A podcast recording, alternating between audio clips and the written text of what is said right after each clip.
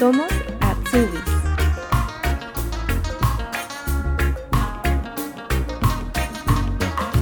En este episodio no tenemos invitado o invitada, sino que soy yo quien les voy a contar mi experiencia como Azubi, parte de mi historia y por qué decidí comenzar también con este proyecto del podcast. Mi nombre es Renata Mesa Poblete, soy de un pueblo que se llama San Vicente de Tahuatahua, que está ubicado en la zona central de Chile, a unos 200 kilómetros aproximadamente al sur de Santiago de la capital, y desde fines del 2019 que vivo acá en Alemania. Bueno, luego de terminar el, colegio, la, secundaria, yo me fui a, a Santiago, a la capital, a estudiar turismo. Estudié una carrera técnico profesional que en Chile duran cuatro años, que vendría siendo como una Ausbildung de acá. Eh, y luego de terminar mis estudios no me fui como quizás por el área más clásica que uno puede entender del turismo, quizás como agencias de viaje, tour operadores o hotelería, sino que hice un diplomado después en desarrollo territorial. Por lo tanto, trabajé por mucho tiempo en, en distintas regiones de Chile. Eh, coordinando y facilitando proyectos socioculturales porque me interesaba eh, trabajar en las regiones, como yo también soy de región. Eh, el Estado lamentablemente en Chile tiene abandonadas las regiones y hay un potencial muy grande de desarrollo. Y yo quería poner de alguna forma mis capacidades y mis competencias al servicio de, ese desarrollo regional.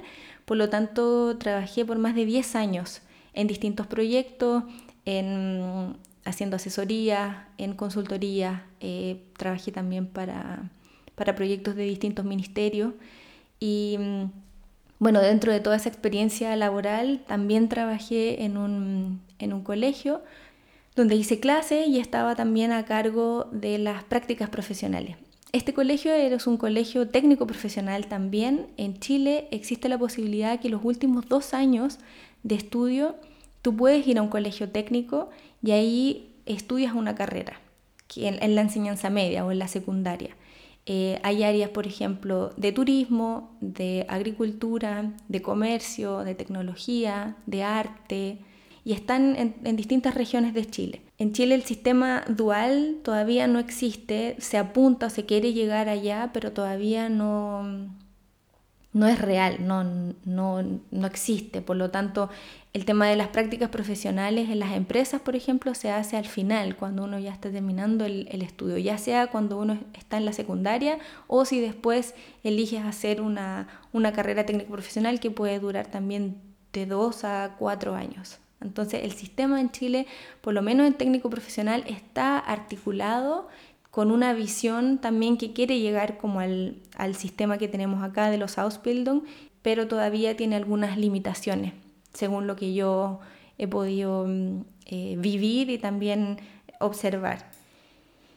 Em, a través de oportunidades tanto laborales como académicas, he tenido también la posibilidad de, de vivir en otros países y conocer otras culturas y en uno de esos viajes conocí a mi actual pareja, él es alemán, nosotros vivimos durante cinco años, casi seis, allá en Chile y decidimos que ya era tiempo de, venir para acá y desde fines del 2019 que eh, llegamos a Berlín. Decidimos ir a Berlín porque bueno, él encontró trabajo allá y también dijimos, bueno, es una, una ciudad grande, es multicultural y en mi caso eh, mi idea era, bueno, primero llegar y encontrar un trabajo. Eh, y yo pensé, bueno, quizás con el español o con el inglés me las puedo arreglar. Eh, para poder llegar, en mi caso yo estoy casada, hay que presentar una serie de, de, documentos que hay que traducir y hay que llevarlos a la embajada. Y también te piden el A1 de alemán, tienes que llevar ese certificado también para que te den la, la visa. Esa visa te permite acá trabajar o estudiar sin ningún problema, pero cuando llegas tienes eh, la obligación de hacer un curso de integración. Ese curso de integración incluye idioma y también una parte política. El objetivo de ese curso de integración es que puedas llegar al nivel B1 de alemán y también que eh, entiendas un poco cómo funciona el sistema político administrativo acá, los estados, las regiones, el tema de las elecciones, etc. Y mm, ese, ese, curso de integración eh, es obligatorio para, mm, para poder estar acá, en el caso de las personas que estamos con visa de reagrupación familiar, que así se llama la visa con la cual yo, yo llegué, y esa visa hay que renovarla te la dan por tres años y después la tienes que ir renovando hasta que puedas sacar un permiso de, residencia eh, permanente. Bueno, yo, eh, como les decía, mi objetivo principal era encontrar un trabajo y aprender el idioma en forma paralela. Pero el tema del, trabajo es, era y es una prioridad para mí, de poder tener mi, mi independencia también. Y bueno, llegué, lo primero que hice fue inscribirme en el curso de, idioma, por lo tanto empecé con las clases y de forma paralela también empecé ya a ver em, opciones laborales, empecé a, ver un poco, el, conocer un poco el, ecosistema en Berlín, qué posibilidades habían, qué empresas habían, y ahí em, hice una base de datos y empecé a mandar currículum, mandar, mandar, mandar, mandar cartas, etcétera. Todos los días era parte como del trabajo también eh, buscar por internet ir a clases, como les digo, y también empezar a, crear una red. De alguna forma eso es súper importante, empezar a conocer gente, participar de eventos o de seminarios, y ahí uno va entendiendo también cómo funciona el sistema, o te encuentras con gente que te empiezan a dar datos y te dice, oye, yo hice esto, eh, busca por aquí, en esta página, etc. Y bueno, estaba un poco en esa cuando llegó la pandemia y todas las opciones eh, laborales se cerraron de un momento a otro, porque en el caso de nosotros, claro, venimos llegando, la competencia acá es muy, muy fuerte a nivel laboral, y cuando uno llega como migrante se pone de alguna forma al último de la fila. Entonces tienes que entrar a competir no solo con los alemanes, sino que con miles de personas que también están en la misma situación que tú, pero que llegaron antes que tú. Y eso es una realidad. Por lo tanto, se cerraron todas las oportunidades laborales de una. Yo eh, también ya decidí en ese momento hacer trabajos eh, esporádicos, pero también esas posibilidades también se cerraron y la posibilidad de conocer gente nueva, de, de, empezar a armar una red de contactos, una red de apoyo, también se cerraron y fue muy difícil, muy, muy difícil ese tiempo, porque no dependía de mí, eh, yo no podía hacer nada. Habían factores externos que no me permitían eh, de alguna forma moverme. Eh, y fue muy frustrante, muy difícil. Un periodo complicado que mm, bueno, dije yo, ¿qué, tengo ahora? Puedo eh, avanzar un poco con el idioma. Y eso fue lo que hice mientras estaba en la casa, eh, estudiar más el idioma. Después cuando ya se abrió la posibilidad de, los cursos, eh, hice también el B2. El B2 y en ese tiempo que estaba haciendo el B2 también empecé a, a investigar un poco más para entender cómo funciona el sistema. Me acerqué a algunos lugares, a algunas instituciones que existen en toda Alemania que hacen mm, de alguna forma asesoría para profesionales. Y ahí fui a, tener un par de reuniones con, estas personas que, te, que, revisan tu currículum, ven lo que has hecho y te orientan de alguna forma. Te dicen, mira, por acá sí, por acá no. Son súper honestos, eh, como son los alemanes. Y eso es algo muy bueno porque no te hacen ninguna ilusión, sino que te dicen, bueno, esto es lo que tienes y esto es lo que vas a poder hacer. Yo, bueno, en esas conversaciones también me di cuenta, por lo que ellos me hicieron ver, de que acá en Alemania el, dicho pastelero a tus pasteles es muy, es muy cierto. O sea, si tú estudias algo, eh, en mi caso, yo estudié turismo y ese era como, ese es mi, el certificado que yo tengo. Cuando uno piensa en turismo acá en Alemania, ellos piensan en la parte más clásica de agencia de viaje, por ejemplo o dar información turística. Eso es algo muy diferente a lo que pasa en Chile o en Latinoamérica, donde cuando uno estudia turismo es mucho más amplio, uno puede trabajar o desarrollarse en múltiples áreas. Acá en Alemania no. Por lo tanto, cuando yo estaba em, pidiendo trabajo, buscando trabajo, con mi experiencia laboral, aunque haya tenido más de 10 años, ellos se fijan en el certificado que tú tienes. Entonces, para ellos era, pero estudiaste turismo, ¿por qué quieres trabajar en proyectos socioculturales que no tienen nada que ver según las lógicas que se manejan acá? Entonces, esas diferencias culturales también pueden ser parte de ese choque que uno puede, que uno puede tener al llegar.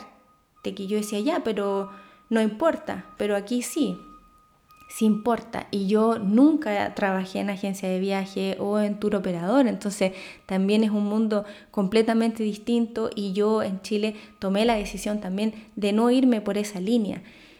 Entonces de alguna forma acá me estaban como enfocando, tirando como para ese lado que yo no quería ir. Entonces ahí fue cuando dije, bueno, yo quiero trabajar con personas, quiero tener la posibilidad de seguir de alguna otra forma trabajando en lo que yo venía haciendo en Chile.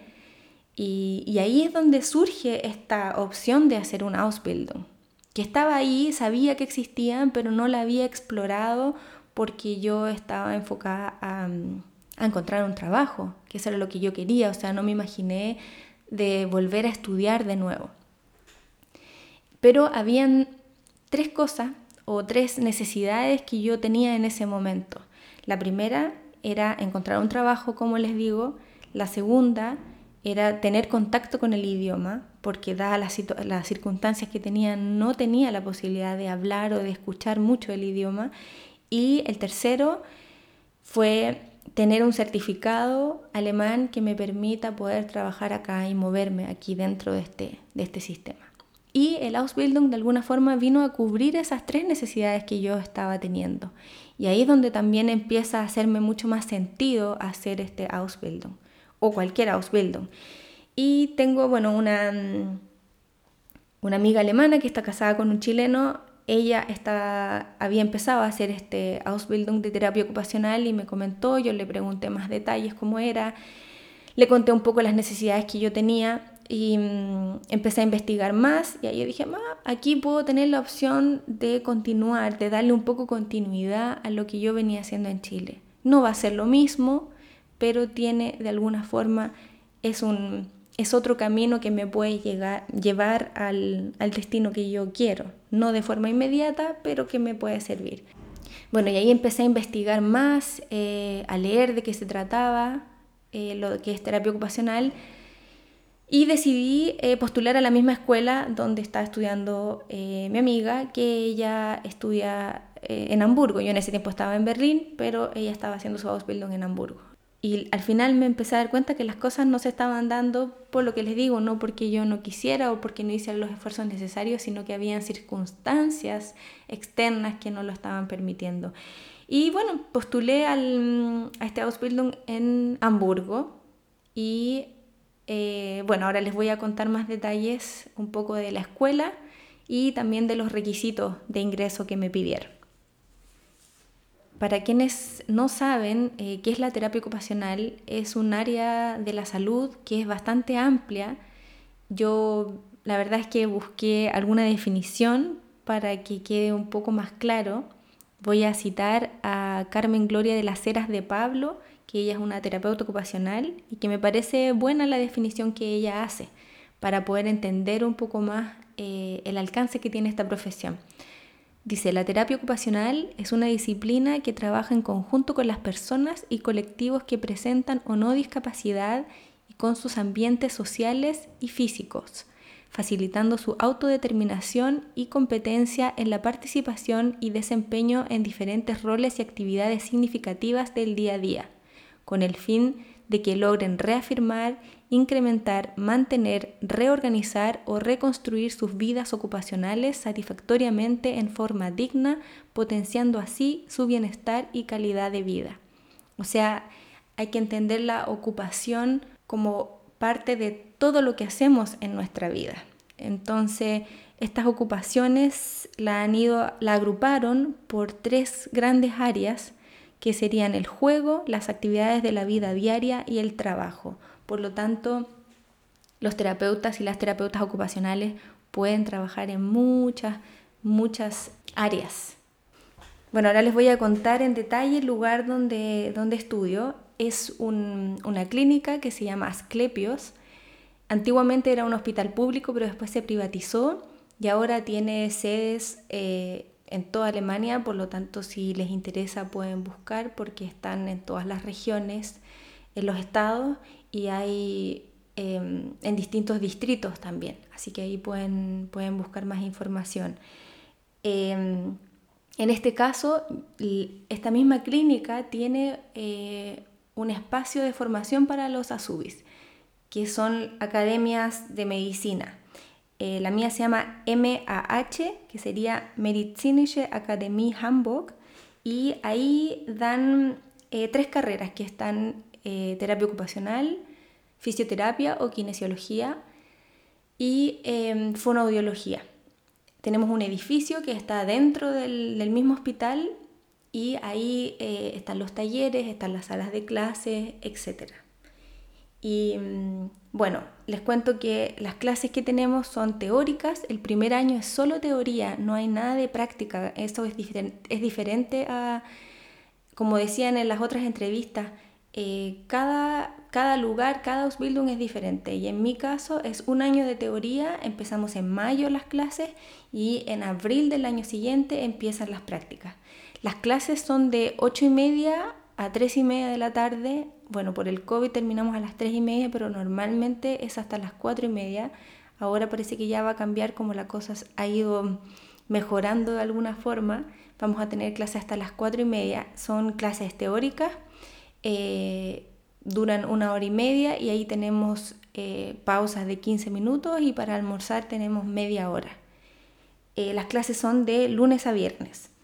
Bueno, las asignaturas que... Mm, que tenemos el primer semestre es anatomía y biología. En este caso, creo que nosotros por hablar español tenemos esa ventaja porque muchas de, las palabras, de las enfermedades que, tenemos que aprender o las partes del cuerpo están en, latín o tienen origen griego, que es muy parecido a lo que nosotros, eh, las palabras comunes que utilizamos en español. Entonces, Ahí creo que tenemos una, ventaja en comparación con nuestros compañeros y compañeras alemanas que las sufren porque son palabras totalmente nuevas y desconocidas para ellos. Em, tenemos también bases de la medicina, que también ahí entran muchas palabras en latín o en, griego. Es para que uno vaya entendiendo un poco los, conceptos. Eh, hay otro, otra asignatura que se llama Aprender a Aprender, que ahí nos enseñan distintas metodologías de aprendizaje. Yo creo que nosotros cuando aprendemos un nuevo idioma utilizamos muchas de estas técnicas, por ejemplo, los colores, las asociaciones, y esas son un poco estas técnicas que, mm, enseñan en esa asignatura. Tenemos también educación cívica y leyes laborales como derechos y deberes de los trabajadores y trabajadoras.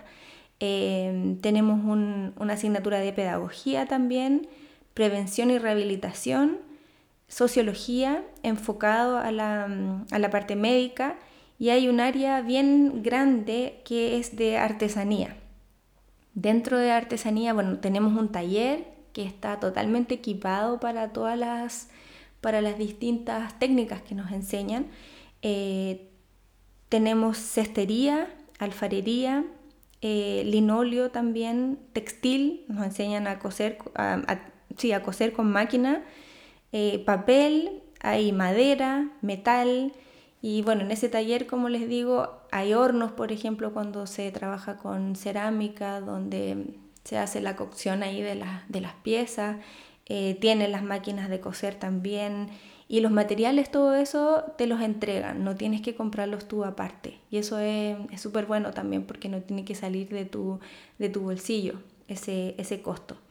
Y bueno, a mí en lo personal esa parte de artesanía es la que más me, la que más me gusta y siento en la que más he aprendido, eh, no solo por las técnicas que nos enseñan, sino que también tengo ese momento, estamos ahí sentados, a veces tenemos cestería, por ejemplo, alfarería, ocho horas y estamos ahí sentados con el grupo, con el curso y mm, tengo la posibilidad también de ir viendo el proceso, cómo voy aprendiendo y voy observando también qué pasa con el grupo, con mis compañeros y qué pasa conmigo. Entonces, creo que en ese momento es como muy explícito ese diálogo que se da entre lo externo y lo interno, que yo creo que cuando uno migra es un, un diálogo constante que se da en el sentido de que uno está aprendiendo mucho desde el mundo externo, cómo funciona el sistema, el idioma, eh, interactuar con otras personas, pero al mismo tiempo uno va aprendiendo mucho de una misma. Y, creo que en ese momento el estar ahí eh, haciendo mi, mi trabajo, me, me, puedo percatar eh, de forma muy clara que, de, de eso que, que pasa o que ocurre.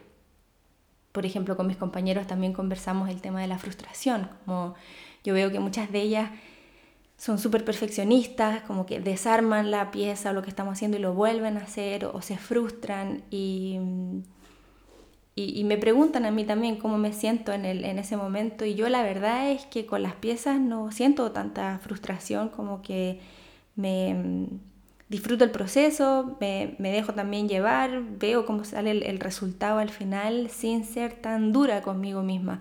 Pero ahí también yo les cuento que la frustración que yo siento quizás no es con el trabajo que estamos haciendo, sino que va por otros lados. Por ejemplo, el no tener la posibilidad de expresar todo lo que quiero decir, todas las ideas que tengo, todo lo que quisiera decir, porque tengo esa, ese límite que es el, el idioma y, hay una frustración ahí constante, por lo tanto yo siento que he tenido que aprender a, vivir con esa frustración, a, hacer como que, de alguna forma sea mi, amiga y, aceptarla como es. Entonces siento que por eso también todo este trabajo manual, que bueno, siempre el, hacer cosas con las manos es una terapia, pero me ha servido mucho también a mí en mi propio proceso de, de integración eh, y todo lo que significa migrar eh, y, ir aceptando de alguna forma que los pasos que uno, dando,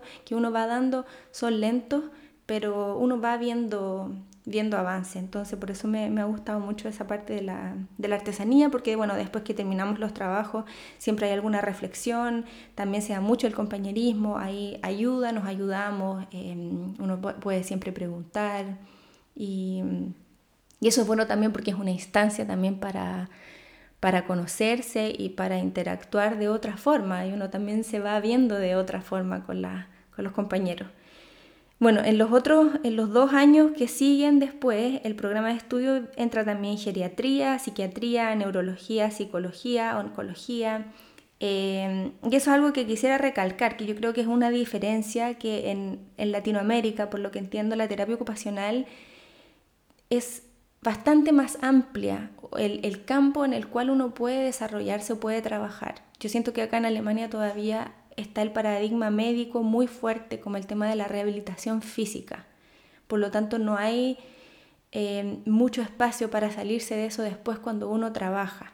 Y el, bueno, como yo estoy estudiando en esta clínica la que imparte el, el Ausbildung, por lo tanto el enfoque que tiene este Ausbildung es súper médico.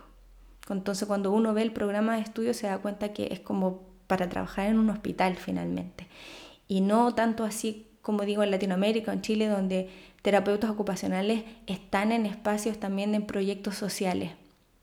Aquí hay, pero muy, muy, muy poquito. Todavía es bastante incipiente, por lo que, por lo que sé y por lo que he visto. Bueno, en cuanto a los requisitos de ingreso, a mí me solicitaron el certificado de mis estudios de secundaria de Chile. Eh, tenía que venir con una traducción, pero no era una traducción formal, o sea, era una traducción informal y tenía que adjuntar ambos documentos. Cuando digo eh, traducción informal me refiero a una traducción simple, eso significa de que no tiene que pasar por un traductor oficial o no tiene que ser apostillado, ni tampoco ir a alguna notaría, por ejemplo, donde te pongan algún, algún estampado de que es eh, oficial.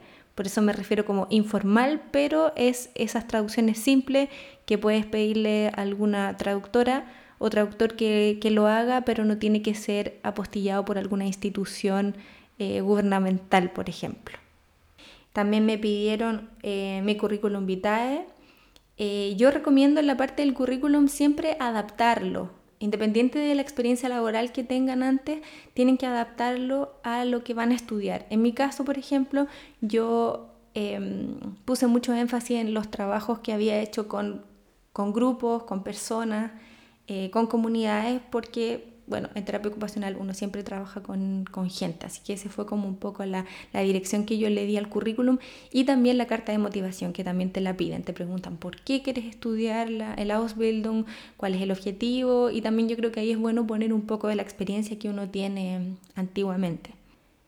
Bueno, también yo adjunté el certificado de, los estudios que hice en Chile, también que yo los tenía traducidos, también los adjunté. No era necesario, pero igual lo puse.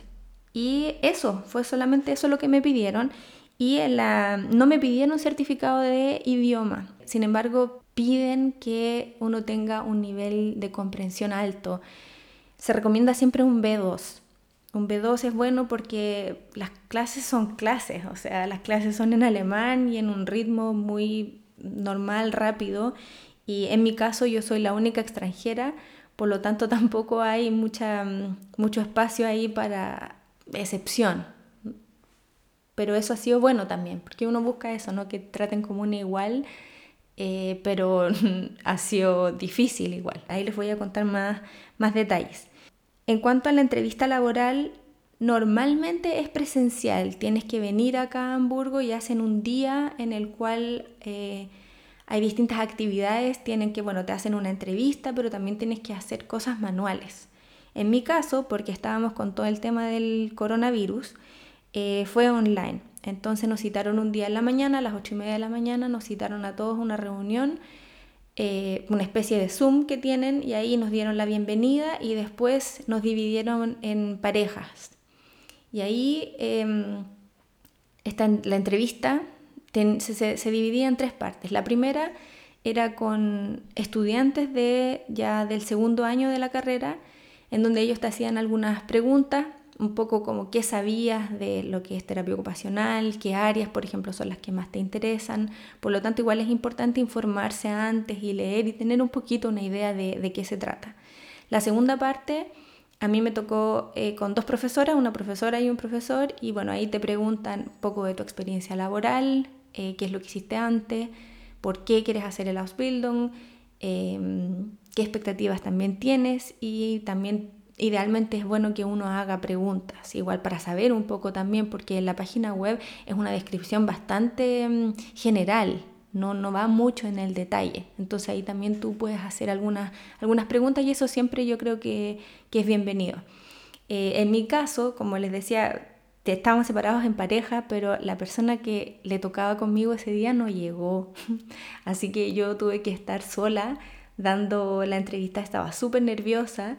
Eh, pero pienso que al final el estar sola también me jugó a favor porque los profes también tenían más tiempo para poder escucharme y mm, claro, porque mi nivel de alemán no es fluido.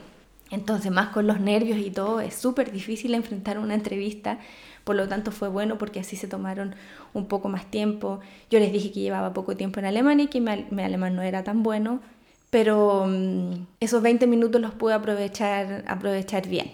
Eh, y la última parte era, bueno, con otro grupo de estudiantes y ahí tenías que hacer, te daban la opción de hacer un barquito de papel o un avión. Tú tenías que construirlo. Ellos te mandaban por internet la, cómo se hace y tú tenías que tener un papel ahí y elegir si querías hacer el barco o el avión. Bueno, una vez que eligieras eso, ellos te daban la... Era como un ejercicio, un juego, de que había una, una isla. Esa isla se llamaba Ergotopia y uno tenía que explicar por qué había elegido el barco, en mi caso yo elegí el barco, por qué había elegido hacer el barco y qué es lo que yo veía en la isla, qué había en esa isla. Bueno, y ahí tenías que improvisar y decir. Y esas fueron las tres partes de la, de la entrevista que me, que me hicieron. Y después fue rápido, igual, un par de semanas, y ahí ya me avisaron que, que, había, que había sido seleccionada. Así que bien, súper contenta también de haber pasado eso, porque el, enfrentarte a una entrevista laboral siempre es un reto y hacerlo en otro idioma más todavía. Por lo tanto, para mí también fue una prueba de que puedo comunicar una idea con, las palabras que tengo, con lo que puedo, pero zafé de la, de la situación y, y, salió dentro de todo bien, que era como el objetivo que, que yo tenía. Las clases empiezan en mayo. Este Ausbildung dura tres años. Eh, hay un tiempo de prueba, que son seis meses, que ese tiempo de prueba se da en cualquier trabajo en Alemania, en donde ambas partes pueden ver si, por ejemplo, en tu caso, si eres Azubi, si realmente te gusta, si quieres seguir o no. Y también por el otro lado, el empleador ve si también cumples con los requisitos que ellos piden y si estás de alguna forma em, capacitado para seguir estudiando. Pero por parte de ellos no, no, no, es que te vayan a echar, porque también si es que ellos te aceptan y te toman después de las, de las pruebas que pasa, de las entrevistas laborales y cumples con los requisitos, no, no hay posibilidad de que ellos te vayan a decir no, que terminen el contrato, que te vayan a echar.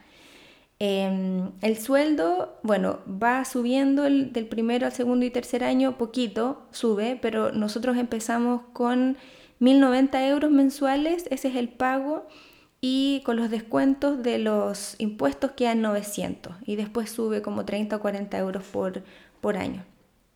Eh, nosotros también tenemos eh, hartos beneficios, eso también quiero contarles. Eh, te entregan una tarjeta, que es una tarjeta de estudiante con la cual tienes descuento en algunos lugares, en algunos, en algunos cines, por ejemplo, en algunos lugares de eventos o museos te pueden hacer descuentos por ser Azubi. Tienes también otra, mm, otra tarjeta que es para el, para el transporte público, por lo tanto no pagas está todo también cubierto. Eh, si es que tienes que trasladarte largas distancias dentro de la ciudad, no pagas. Eh, te entregan también una tarjeta de descuento de 50% si tienes que hacer viajes interregionales, por ejemplo, si quieres ir al sur o, a otro lugar, por ejemplo, de paseo un fin de semana eh, y es un viaje largo, tienes esta tarjeta que es con 50% de descuento para esos viajes. En el caso de mis compañeros que viven en el sur de Alemania, que son del sur de Alemania, pero que se vinieron acá a estudiar, tienen la posibilidad de viajar una vez al mes a su, a su lugar de origen y la escuela les cubre esos gastos, o sea, les, reembolsan el, el costo del, del, pasaje en tren o en bus, o sea, como sea que vayan, pero tienen esa posibilidad de que una vez al mes la escuela cubre ese, ese costo. En cuanto a los libros, también te los entregan, no tienes que comprarlos. Eh, hay unos que te los regalan y otros que son prestados, que hay que devolverlos para que los ocupen estudiantes que vienen el próximo año. Em, te entregan también materiales para las clases prácticas de artesanía. Te entregan delantal, algunos pinceles, em, tijeras, eh, lápices de colores también. Eso te lo, te lo entregan, por lo tanto no es un costo que tú tienes que cubrir. Quiero contarles también que en la escuela donde estudio imparten la carrera de fonoaudiología y de fisioterapia o kinesiología. Hay muchos lugares en Alemania en el caso de fisioterapia en los cuales tienes que pagar mensualmente. En algunos lugares creo que son alrededor de 500 euros. En el caso de la escuela donde yo estoy estudiando, la carrera de fisioterapia te pagan, igual que todos los ASUBIS. Yo estuve averiguando y la carrera dura tres años y también eh, se hace un pago mensual que comienza con 1.015 euros. A eso tienen que descontarle los impuestos, por lo que probablemente les llegará a su bolsillo un poquito más de 900 euros mensuales y eso va, em, va, se va reajustando cada año, sube entre 40 y 50 euros por año. Las clases son de lunes a viernes de las 7 y media de la mañana hasta las 4 y media. En el caso de fonoaudiología también son tres años. El pago es también mensual, comienza con 1.015 euros, a lo que tienen que de nuevo contar el tema de los descuentos, y las clases son de lunes a viernes de 8 y media de la mañana hasta 4 de la tarde. Si quieren más información, yo voy a dejar los links de cada una de estas, mm, de estas formaciones en las notas del podcast. Para quienes no sepan, en cada uno de los episodios Em, ustedes revisan información en el episodio y depende de la plataforma de escucha que ustedes utilicen, les va a aparecer ver más. Y ahí viene una descripción pequeña del, del episodio de la persona entrevistada y abajo vienen viene una serie de información que esas son las notas del podcast. Y ahí van todos los links, van vocabulario de ayuda, van contactos, en algunos casos también compartimos correos electrónicos para que puedan contactar gente, las redes sociales de quienes entrevistamos. Así que ahí, en esas notas del podcast, yo voy a dejar eh, la información de fisioterapia y de eh, fonoaudiología. En esos links aparece todo, aparece mm, el tema del sueldo, algunas de las asignaturas que tienen que cursar, contacto también, las fechas em, que hay que postular y cuándo comienzan las clases. Hace poquitos días nos llegó información sobre departamentos individuales que existen acá en Hamburgo que son específicamente para SUBIS. Estos departamentos, este proyecto está apoyado por una fundación, por lo tanto los precios también son para estudiantes y les quiero contar un poco más detalles. estos dos edificios están ubicados en dos distritos distintos, uno es en Altona y el otro es en Harburg, eh, y los costos de, de, los departamentos individuales van desde los 335 euros, en el caso de Altona, e incluye agua y electricidad. En el caso de los departamentos que están ubicados en Harburg, eh, tienen un precio de 220 euros, pero a eso hay que incluirle aparte el agua y la electricidad, el internet. Para poder eh, vivir en esos departamentos hay que hacer una aplicación, tienen una página web ellos y yo eso también lo voy a dejar en las notas del, podcast para que puedan revisar bien cuáles son los requisitos. Me imagino que no es muy fácil em, quedar, pero no se pierde nada con postular, siempre hay que hacer una buena aplicación y tener un poquito de suerte pero creo que es una súper buena alternativa ya que los precios son bastante accesibles, eh, tomando en cuenta que en el caso de mm, terapia ocupacional tenemos un sueldo mensual que son de 900 euros y no hay muchos costos aparte, por ejemplo, como les comentaba, el tema del transporte, etc. Así que ahí tienen también una, alternativa. No sé si existen otras eh, iniciativas como esta, pero me imagino que sí. Por lo tanto, también los invito a revisar en, el lugar en donde estén viviendo, a ver si existen también departamentos que sean especiales para SUBI. Pueden preguntar quizás en la Agentur für Arbeit o pueden también buscar en internet si existen otras fundaciones que, que tengan que tengan estos proyectos. El primer día de clase estaba súper nerviosa también. Lo que pasó, bueno, por el tema del COVID, nosotros somos 27 en total, pero nos dividieron por la mitad. Por lo tanto, la clase era mucho más pequeña y eso también fue bueno porque había más tiempo quizás para conocerse entre nosotros. Y mm, me di cuenta también que soy la única extranjera en el grupo eh, y iba a tener que estar ahí, me di cuenta, enfrentada eh, todo el día y todos los días al idioma, eh, ahí, bueno, escuchando mucho, porque como les digo, las clases son de una hora y media y tenemos pausas cortas de 15 minutos, pero me di cuenta que, bueno, había muchas cosas que no entendía, más que cuando los profes daban las clases, sí, entendía bastante, pero en las pausas, hablando con mis compañeros, ahí me daba cuenta también que era como que hablaban otro alemán, que siempre es lo mismo, ¿no? Que en la escuela te enseñan el idioma como es correctamente, pero cuando uno sale a la calle y habla con la gente se da cuenta que tienen otros acentos, que usan otras palabras, que hay muchos modismos también. Y bueno, mis compañeros tienen entre 18 a 44 años. Yo estoy, soy de las más viejitas, pero como tengo compañeros que son más chicos que yo, la mayoría son compañeras. Tengo dos, no, tengo cuatro compañeros de los 27. Y bueno, la mayoría de mis compañeras tienen entre 24 por ahí. Eh, y claro, usan otras palabras eh, y eso fue muy difícil y es todavía difícil. Siempre las em, interacciones grupales son las más complicadas porque los ritmos son muy rápidos, em, los temas cambian también muy rápido. Toda la gente está ahí conversando y dando ideas y uno tiene que estar muy, muy despierta, muy alerta. Pero es difícil intervenir también, eh, porque a veces uno al intervenir, al querer hablar, de alguna forma como que, como que irrumpes un poco el, ritmo que, tienen las conversaciones, pero yo lo hago igual cuando estoy segura de lo que están conversando para, para poder de alguna manera decir, estoy aquí también, estoy entendiendo lo que están hablando. Eh, pero siempre es difícil, eh, siempre es difícil las interacciones, además que siempre hacen bromas eh, y el humor creo que es lo último que uno termina de aprender cuando está mm, en otro lugar, en, en otra cultura, porque siempre el humor es algo muy cultural y además es algo muy local, por lo tanto la gente de Hamburgo se ríe de algunas cosas que la gente de Bavaria no se ríe y así.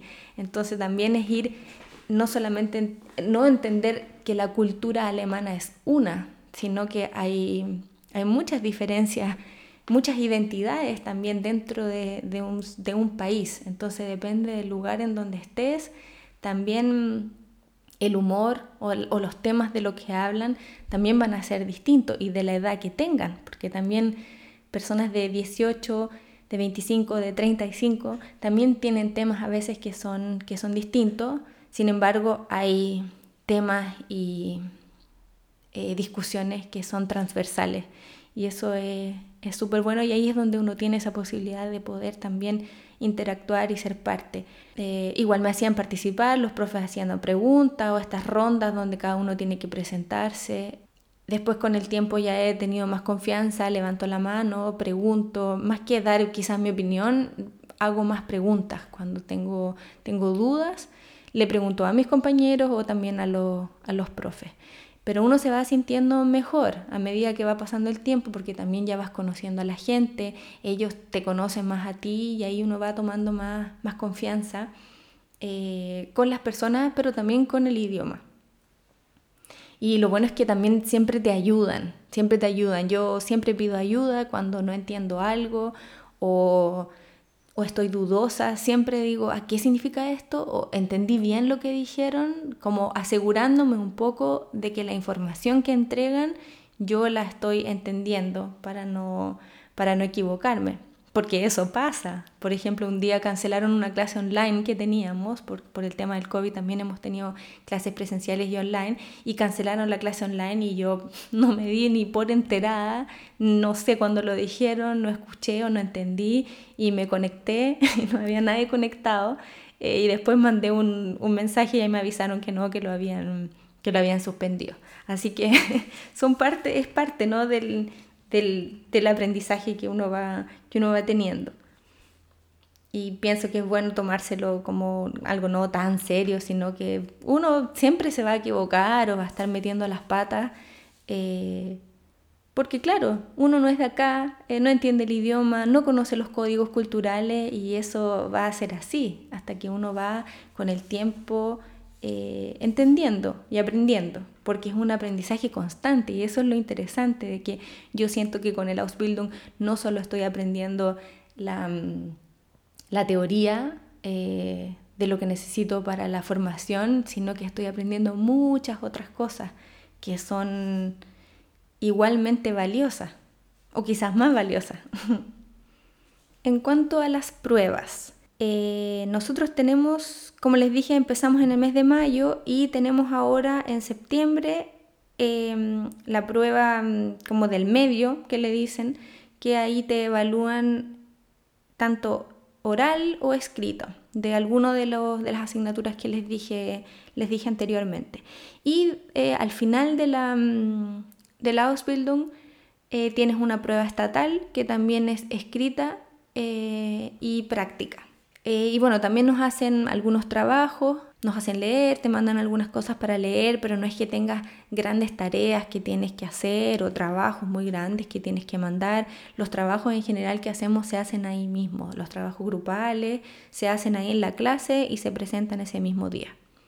El tema de las prácticas, como les dije, comienza en el segundo año pero ya en el primero te empiezan a preguntar cómo, en qué línea te interesaría trabajar, si quieres trabajar con adultos mayores o si te interesa trabajar con niños o con jóvenes y ahí un poco e, ellos te van conociendo, cosa que las prácticas también van un poco direccionadas al interés que tú, que tú tengas. Hay distintas opciones, hay varias ofertas de prácticas eh, y ahí tú vas escogiendo cuál es como un poco la, línea por donde te quieres, por donde te quieres ir, por lo tanto eso también es bastante, es bastante flexible. Bueno, hablando con, mi, con esta amiga que yo les cuento, ella como ya va un año antes que, que yo, ya hizo su primera práctica, a ella le interesa mucho trabajar con adultos mayores, me decía que las primeras prácticas son de alguna forma introductorias, tienes que a veces hacer algunos ejercicios, tienes que, tienes que crear tú también algunos ejercicios, por ejemplo, de memoria o ayudarlos con las tareas diarias, eh, salir con ellos a caminar, em, cocinan juntos em, y tienes una persona, un profe también de la misma escuela que te va que te va a evaluar de manera constante, pero en el lugar de práctica también tienes una persona, una, una guía, una persona que te va diciendo. Y ahí tienes que tener tu propia bitácora. En esa bitácora tú tienes que ir escribiendo las cosas que vas haciendo de forma diaria y después esas bitácoras te la, te la evalúan también. Yo creo que para, mm, para quienes estén interesados en esta, en esta formación hay que tener algunas habilidades blandas, como por ejemplo la flexibilidad, hay que ser empático, hay que tener paciencia también.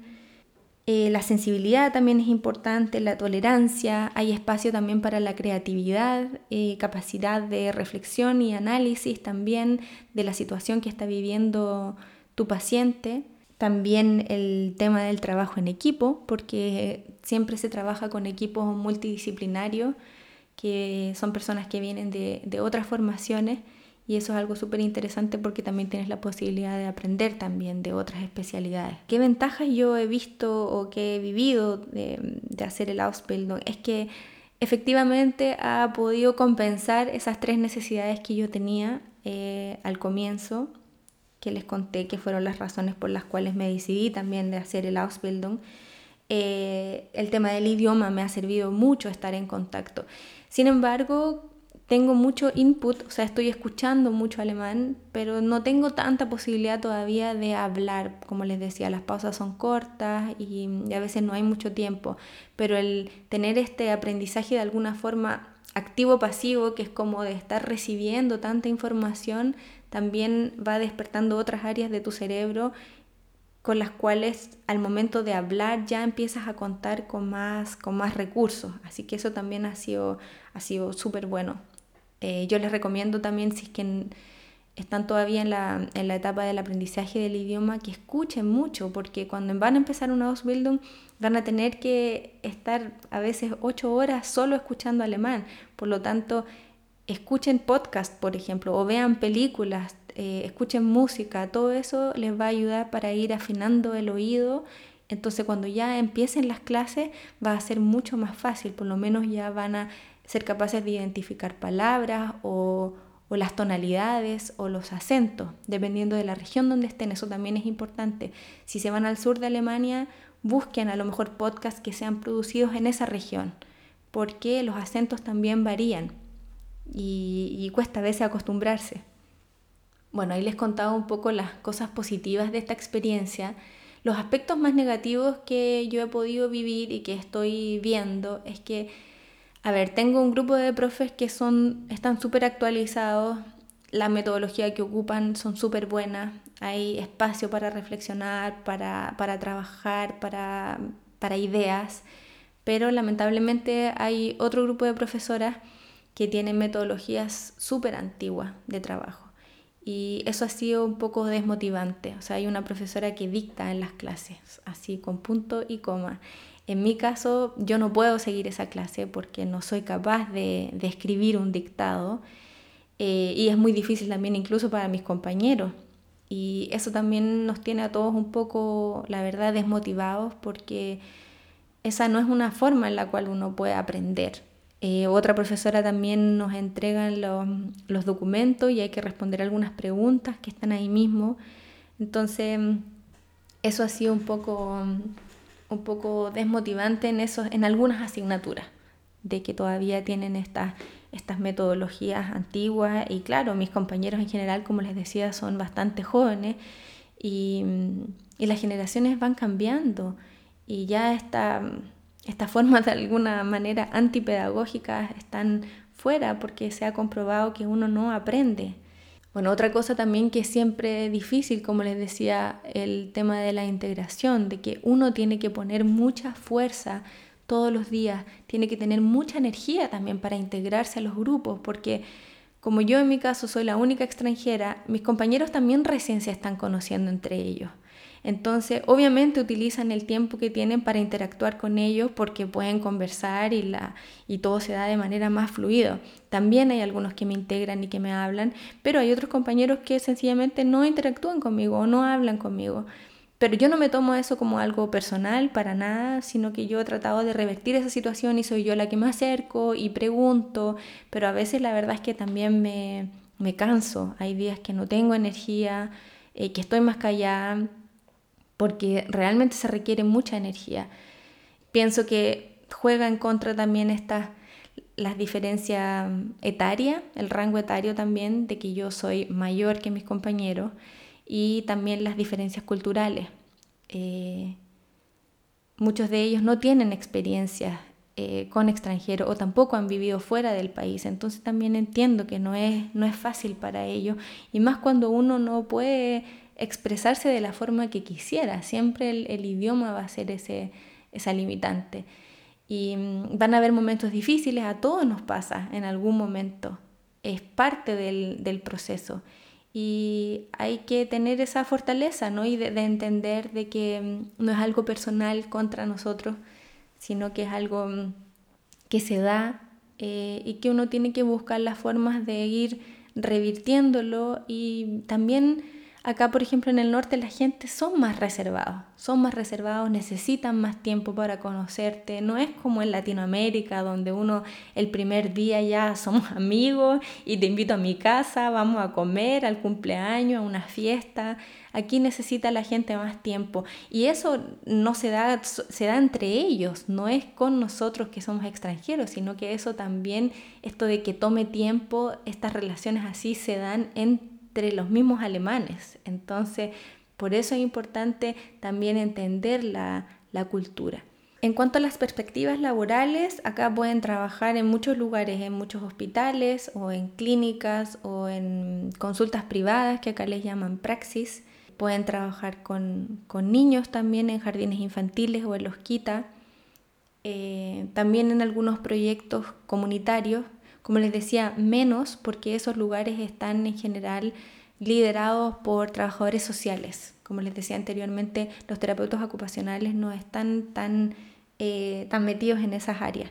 Pero trabajo hay. En el área de la salud acá en Alemania hay mucho, mucha demanda.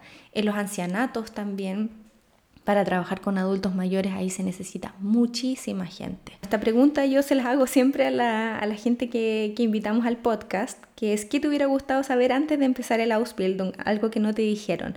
Bueno, en mi caso me hubiera gustado em, conocer el plan de estudio antes. Yo creo que esa también es una diferencia. No sé cómo es en sus países, pero en Chile uno tiene la opción de ver los planes de estudio del primero, segundo, tercer año, qué asignaturas vas a tener. Acá en Alemania por lo que yo vi o cuando traté de buscar no lo encontré. No sé si en algunos otros Ausbildung se puede, pero en mi caso yo no tenía como una idea muy clara qué es lo que iba a estudiar el primer semestre, el segundo, el tercer semestre. No lo sabía. Y eso es algo que me hubiera gustado em, conocer para ver un poco la dirección en la cual va enfocada la carrera. Por eso también creo que es bueno que aquí en el podcast podamos conversar acerca de ese tema y de las asignaturas, para que uno se haga una idea un poco de qué es lo que realmente va, va a estudiar, porque son tres años, pasa rápido, pero igual son tres años, no es tan poco tiempo. Y bueno, ¿qué les puedo aconsejar? De que busquen información, de que revisen las páginas web, que puedan contactarse con nosotros o con las otras personas también que hemos entrevistado en el podcast y que si ustedes ya tenían su experiencia laboral en sus países o sus profesiones y, no encuentran trabajo acá en eso, vean el Ausbildung como una alternativa también de reinventarse. Yo creo que eso también ha sido algo de las enseñanzas que nos ha dejado la pandemia, de que tenemos que reinventarnos y no significa que vas a cambiar en 360 grados eh, lo, que, lo que te gusta o lo que hacías, sino que es bueno a lo mejor tratar de, de encauzar un poco el camino acá, entendiendo cómo funciona el sistema alemán, entendiendo qué oportunidades tienes acá, qué posibilidades existen y verlo eso de manera muy realista, porque uno puede tener muchas, muchas ganas y muchas ideas, pero después uno choca muchas veces con, con la realidad, porque el sistema alemán funciona distinto a nuestros sistemas en nuestros países. Entonces, si nos quedamos todavía con esa lógica de, de pensamiento, de que mm, un poco rígido a lo mejor, ¿no? Quizás te vas a estar perdiendo la posibilidad de aprender otras cosas o de hacer otras cosas. Y los Ausbildung están ahí. Lo comentaban también otros de nuestros entrevistados de que hay muchas plazas que no son ocupadas. Entonces, busca, ve, infórmate. Y yo creo que puede ser una alternativa que te va a permitir em, adquirir nuevas habilidades sin duda te va a ayudar con el tema del idioma, que eso es fundamental para encontrar trabajo acá en Alemania. Uno muchas veces piensa que puede encontrar trabajo en inglés, pero no es tan así. Las empresas internacionales todavía siguen siendo pocas acá en Alemania y no está tan diversificado. Y depende mucho de la ciudad en que estás. O sea, en las ciudades grandes puedes tener más opciones, pero en, los, en las ciudades más pequeñas o los pueblos es casi imposible. Tienes que saber el idioma. Por lo tanto, el Ausbildung también te puede te va a ayudar sin duda a mejorar el idioma porque tienes contacto diario y eh, te va a permitir luego de terminar el Ausbildung encontrar trabajo porque mm, ya con un estudio de acá o un certificado de acá se te van a abrir muchas más puertas. Eso tenlo, tenlo por seguro. Y mucha fuerza en los, en los momentos difíciles de frustración, de, de tristeza. Son momentos, eh, van a pasar y mm, creo que también abrirse eh, a estas nuevas oportunidades. Yo creo que es importante también que la vida no es, una, no es un trazo, no es una línea recta que está dibujada, sino que uno también al migrar tiene que ir viendo distintas alternativas, puedes ir buscando eh, tienes que entender cómo funciona todo acá para poder ir tomando decisiones. Entonces puedes tomar un camino, después puedes desviarte al otro y así vas a ir encontrándote también. Y si entras a una Ausbildung y sientes que no es lo tuyo, que no te gusta, puedes renunciar, puedes buscar otro, puedes volver a encontrar trabajo, tienes esa posibilidad. Entonces yo creo que eso es importante, que existen oportunidades, hay posibilidades y tienes que probarlas. Para terminar este episodio quisiera contarles en detalle cómo nace la idea de este podcast y cuál es su objetivo. Bueno, una vez que me decidí a hacer el Ausbildung y ya me habían aceptado, antes de empezar las clases busqué información también en internet y en YouTube acerca de los Ausbildungs y ahí encontré algunos canales donde habían personas que contaban su propia experiencia, cómo había sido el primer día de clases, cómo había sido el tema de los trámites. Eh, algunos de ellos ya habían terminado el Ausbildung y también hacían un resumen de, toda esa experiencia y bueno, ahí encontré a, Marcia, a Alexandra, a Tito, a Jessie, que mm, yo también los entrevisté aquí para el podcast, pueden escuchar los episodios. Eh, y ellos tienen también sus canales de YouTube, así que también les recomiendo que puedan seguirlos. Ellos no solamente hablan de la Ausbildung, sino que también hablan de toda la experiencia de emigrar, de las diferencias culturales, lo que significa vivir acá en Alemania. Y a mí me ha servido mucho también eh, hacer estas las entrevistas eh, en este podcast, porque también me doy cuenta que todos y todas de alguna u otra forma estamos pasando un poco por lo mismo. Siempre eh, cuando los escucho, cuando cuentan sus propias experiencias, yo también me veo reflejada en esas experiencias y creo que también es parte del objetivo de este, de este proyecto compartir información desde la propia experiencia y esperando que esa información eh, pueda llegar a distintos rincones donde ustedes se encuentran. Quiero también aprovechar de hacerles una invitación, si tienen sugerencias o tienen ideas, por favor escríbanme, pueden mandarme un DM por Instagram o también me pueden mandar un correo a somosasubis.gmail.com y en caso también de que ustedes tengan ganas de ser parte de este proyecto, y quieran colaborar de alguna forma, eh, yo estaría súper contenta también de, recibir apoyo, así que mm, también les dejo abierta esa, invitación. Y si están haciendo una Ausbildung también o conocen a alguien que, que hizo o que está haciendo una Ausbildung, también cuéntenles de este proyecto a ver si quieren, si quieren participar. Porque a medida que más gente participa, mayor es la cantidad de información que podemos ir eh, compartiendo e intercambiando entre nosotros. Con este mensaje quisiera aprovechar de despedirme de cada una y cada uno de ustedes, enviarles un abrazo en donde quiera que estén y muchas gracias nuevamente por escuchar. Chao.